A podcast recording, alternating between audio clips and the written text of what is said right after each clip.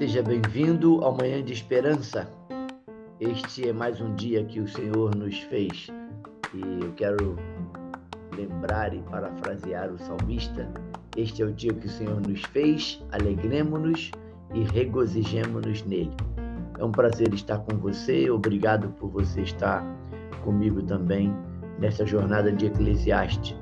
Desejo você um excelente dia na presença do Senhor e que tudo quanto você vier a fazer hoje seja direcionado pelo Senhor.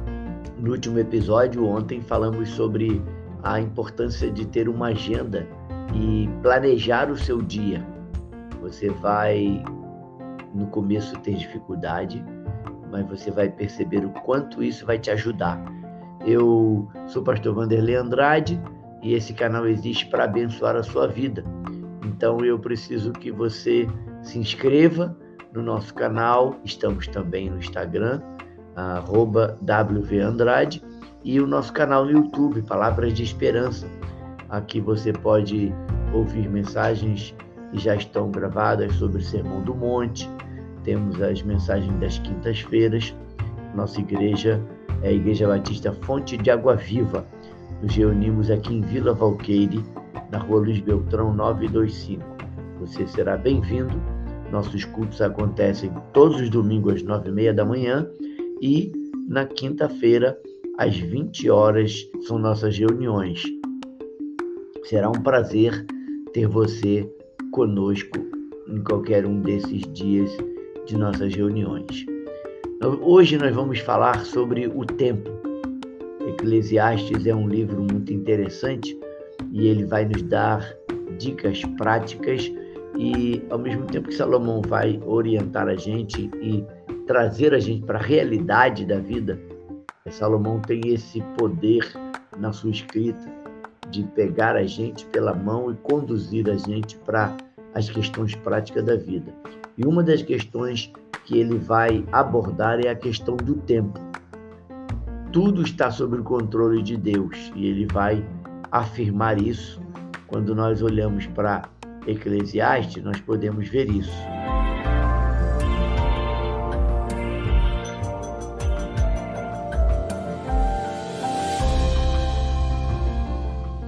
Quando você olha para Eclesiastes, capítulo 3, e eu quero ler o texto para você. Eclesiastes 3 diz assim: Tudo tem o seu tempo determinado e há tempo para todo propósito debaixo do céu. Há tempo de nascer, tempo de morrer, tempo de plantar, tempo de arrancar o que se plantou, tempo de matar, tempo de curar, tempo de derribar, tempo de edificar, tempo de chorar, tempo de rir, tempo de prantear, tempo de saltar de alegria, tempo de espalhar pedras, tempo de ajuntar pedras, tempo de abraçar, tempo de afastar-se de abraçar, tempo de buscar e tempo de perder, tempo de guardar e tempo de deitar fora, tempo de rasgar e tempo de coser, tempo de estar calado e tempo de falar, tempo de amar e tempo de aborrecer, tempo de guerra e tempo de paz. São 14 sentenças que Salomão vai enumerar. Nessas 14 sentenças, Salomão vai resumir praticamente todas as atividades da vida. Tudo que é importante, tudo que é básico está na rotina do, da nossa vida, independente do país que você esteja, independente da cultura na qual você está inserido, independente da sua cosmovisão, das suas crenças, tudo isso está incluído nessas 14 sentenças que Salomão enumera. E nós vamos olhar é, para, para esses, essas sentenças e eu quero olhar uma por uma porque eu entendo que é importante. O que Salomão quer nos ensinar é que a vida é um ciclo e é um ciclo determinado por Deus. O homem precisa aproveitar e deve aproveitar bem o tempo, porque o nosso tempo é pouco. Na verdade, a vida é como um vapor que devanece, assim diz Isaías. Então, é, é necessário a gente remir o tempo para que possamos ter produtividade na nossa vida. No contexto do tempo, quando Salomão está falando do ciclo da vida, ele começa expressando uma declaração que ela é vital. Versículo 1. Tudo tem o seu tempo determinado e há tempo para todo o propósito debaixo do céu. Salomão, ele está apontando para mim, para você, que Deus é que tem o controle de todas as coisas. Mais uma vez, eu quero ressaltar que a soberania de Deus está sendo um destaque aqui nesse livro de Eclesiastes. Eclesiastes tem esse objetivo de mostrar a sabedoria e o temor de Deus e também a soberania de Deus. Deus está em todas as situações. Deus não abandonou a gente, não criou você e deixou a gente ao léu. Ele cuida, ele tem tempos determinados para tudo. Se hoje não está tudo bem, não tem problema, amanhã vai estar melhor. Você precisa ter esperança. Lembra da nossa frase? Tenha sempre esperança. Talvez você esteja vivendo um dia mal hoje, mas o dia mal ele tem hora para começar e hora para terminar. O dia mal não vem para ficar eternamente, morar eternamente na nossa vida. Tudo que você está vivendo tem um propósito e Deus está com você nessa jornada. Você não pode desistir, você precisa confiar em Deus e crer que tudo vem das mãos de Deus, tudo é Deus quem controla. Ele tem controle de todas as áreas da nossa vida. Olhando para Eclesiastes, a gente vai também observar nesse texto o cuidado que precisamos ter para não caminharmos para o fatalismo. Eu não creio no fatalismo. Nós não somos mero, mero espectadores da vida, nós temos a nossa participação ativa e nós devemos exercitar nossa fé e nossas escolhas. Deus deu a mim e a você intelecto e nós precisamos usá-lo. E eu quero mostrar para você também, nesse próximo slide, algo que eu julgo ser muito importante. Mesmo que Deus, tendo o controle de todas as coisas, sendo Ele criador e sustentador de todas as coisas, Ele nos deu o, o poder de pensar e de agir. E aí eu quero ver isso com você, porque quando você olha para os exemplos bíblicos, apesar de Deus ter nos dado o tempo e o ciclo, a vida ser um ciclo, nós não somos apenas conduzido, levado, nós somos coadjuvante na história da nossa vida. Deus nos deu uma caneta, papel para escrevermos a nossa história e nós temos uma participação ativa. Devemos ter uma participação ativa na nossa vida. Eu vou te dar três exemplos que vão aparecer aqui na tela no próximo slide só para a gente recapitular que a nossa parte Deus não vai fazer. Eu quero te dar esses exemplos. Elias é o primeiro exemplo. Elias está vivendo num contexto de muita provação, muita dificuldade. Ele tem diversos adversários, mas Deus deu a ele fé e deu a ele disposição para crer no sobrenatural. Ele ora e não chove durante três anos e meio, e depois ele ora e volta a chover. Deus é quem determinou essa questão do tempo da chuva ou da seca, mas Elias, ele participa ativamente desse processo com a fé. Não é uma fé cega, é uma fé dinâmica. E aí eu quero te dar esse conselho. Não fique na teoria da fé. Participe de maneira ativa da sua vida, da vida da sua família. Seja um exemplo de fé para a geração que está chegando. Que a geração que está chegando está olhando para mim e para você. Que legado nós vamos deixar para a próxima geração? O tempo passa, mas nós vamos marcar a vida de algumas pessoas. Elias, no seu tempo de profeta, marcou de maneira significativa a vida da sua geração. Eliseu, nesse episódio em que Eliseu está construindo um espaço maior para reunir os profetas na escola de profetas, houve um incidente em que um dos seus auxiliares foi cortar madeira no rio e o machado saiu do cabo. E ele ficou desesperado porque o machado não era dele, você conhece a história. E aí ele chama Eliseu. Eliseu pega pedaço de madeira, ora e o machado flutua. Mais uma vez, a fé foi exercitada. Deus podia fazer o machado flutuar? Podia, mas Deus queria ver a ação da oração. E lembre-se, orar é declarar dependência de Deus. E a autossuficiência não vem para nos prejudicar, porque a autossuficiência ela é gerada pelo orgulho.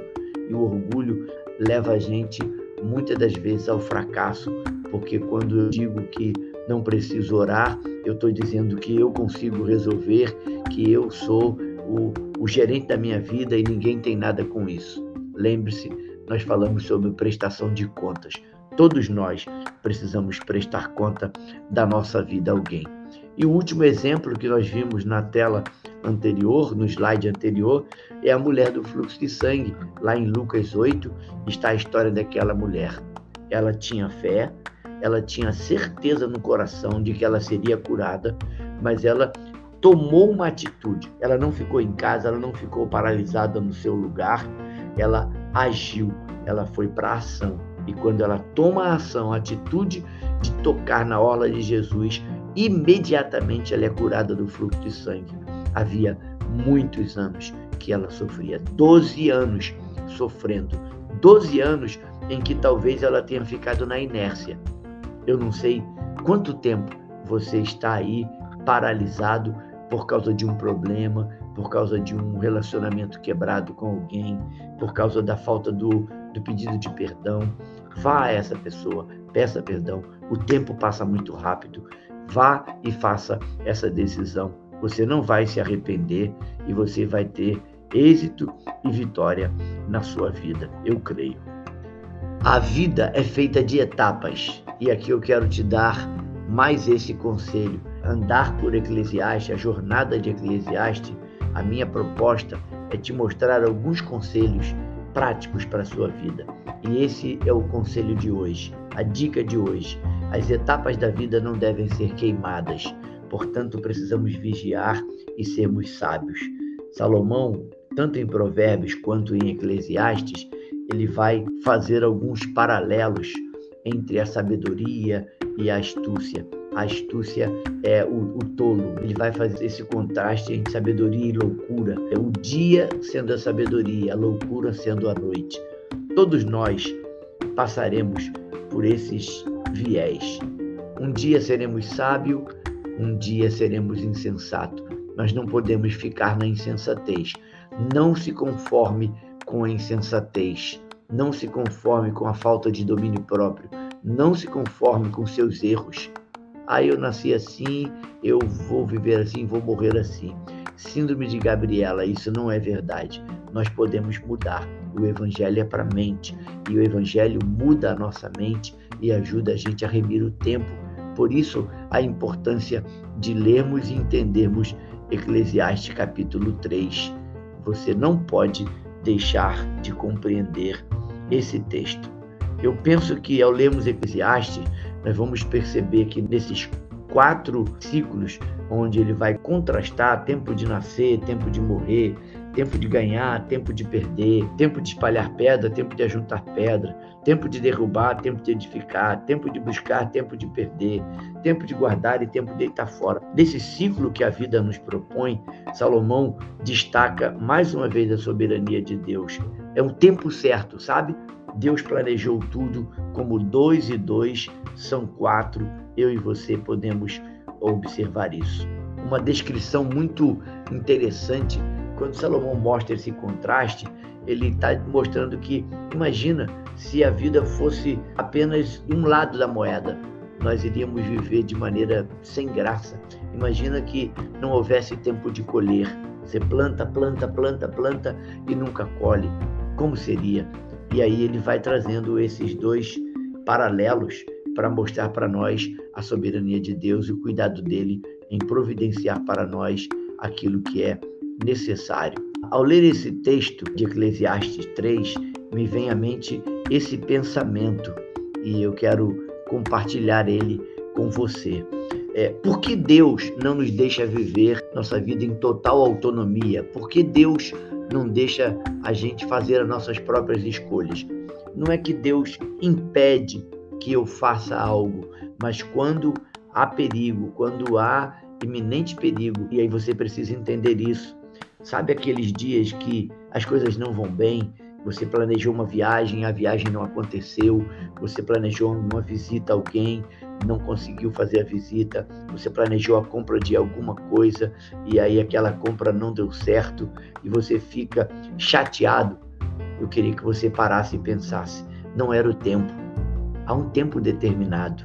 Então, não queime etapas, não force a situação, espera, tenha calma, porque o que, que nós aprendemos com isso? Que Deus, em, em toda a sua sabedoria e o amor dele por nós, ele nos limita, muitas das vezes, como prova de amor. Muitas vezes eu, eu, eu me vi limitado em algumas ações que eu queria tomar, em alguns projetos que eu queria é, tocar para frente, e eu percebi claramente Deus dizendo: não é hora, não é o tempo, aguarde, e eu fui abençoado com isso e eu quero deixar isso como lição prática para minha vida e para sua vida. Não quero me deter muito, mas é, como a gente pode entender isso? Tempo de matar. Você talvez esteja questionando: Deus tem um tempo para matar as pessoas? Simplesmente, Salomão está falando do tempo de guerra. Dentro do ciclo da vida, as guerras fazem parte. Por isso, ele está dizendo: as matanças na guerra, as epidemias. Estamos quase saindo de uma pandemia, agora já estão dizendo que estamos na epidemia, porque abaixou os casos, o número de casos de contaminações. Nós precisamos entender isso, que o tempo de matar faz parte do ciclo, assim como há tempo de nascer. Você e eu temos que ficar atento a esses detalhes Salomão não é um genocida, Salomão não é um assassino, Salomão não é a favor da morte. Ele está pontuando que a vida tem no seu ciclo etapas e essas etapas precisam ser respeitadas.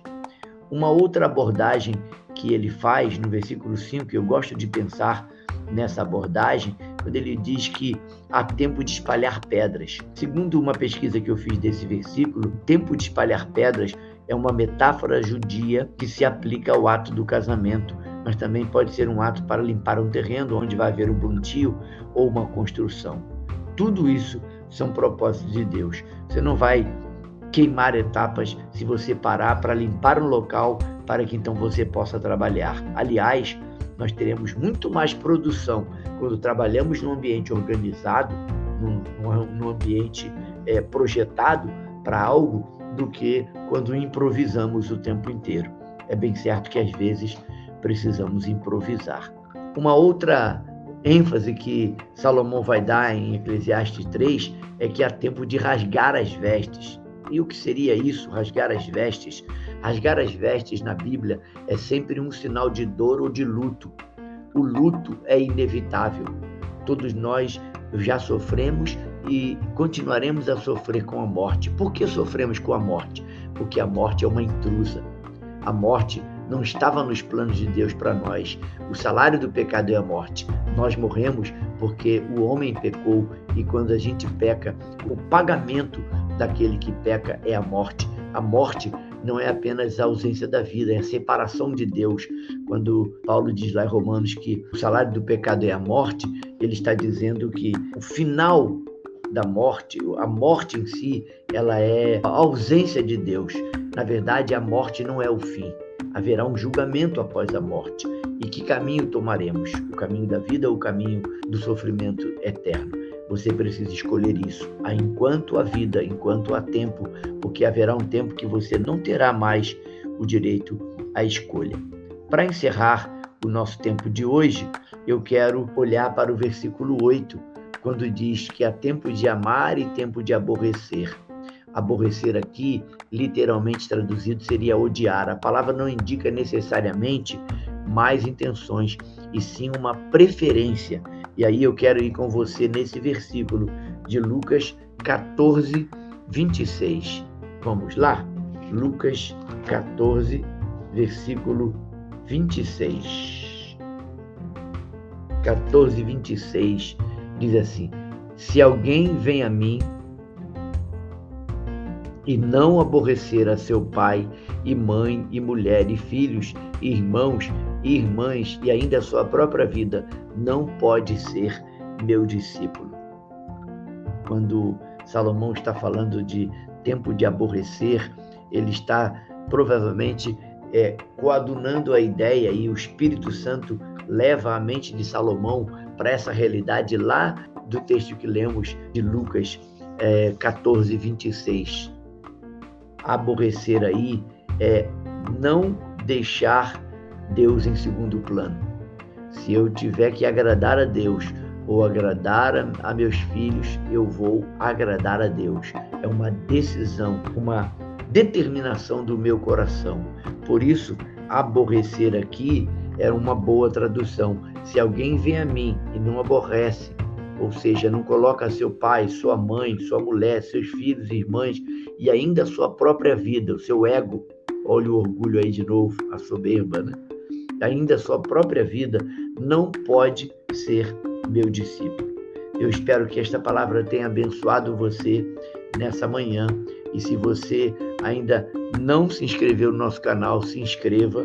Esse canal existe para abençoar a sua vida e a vida de outras pessoas. Compartilhe e dá-nos o privilégio de conduzir você na sua vida espiritual.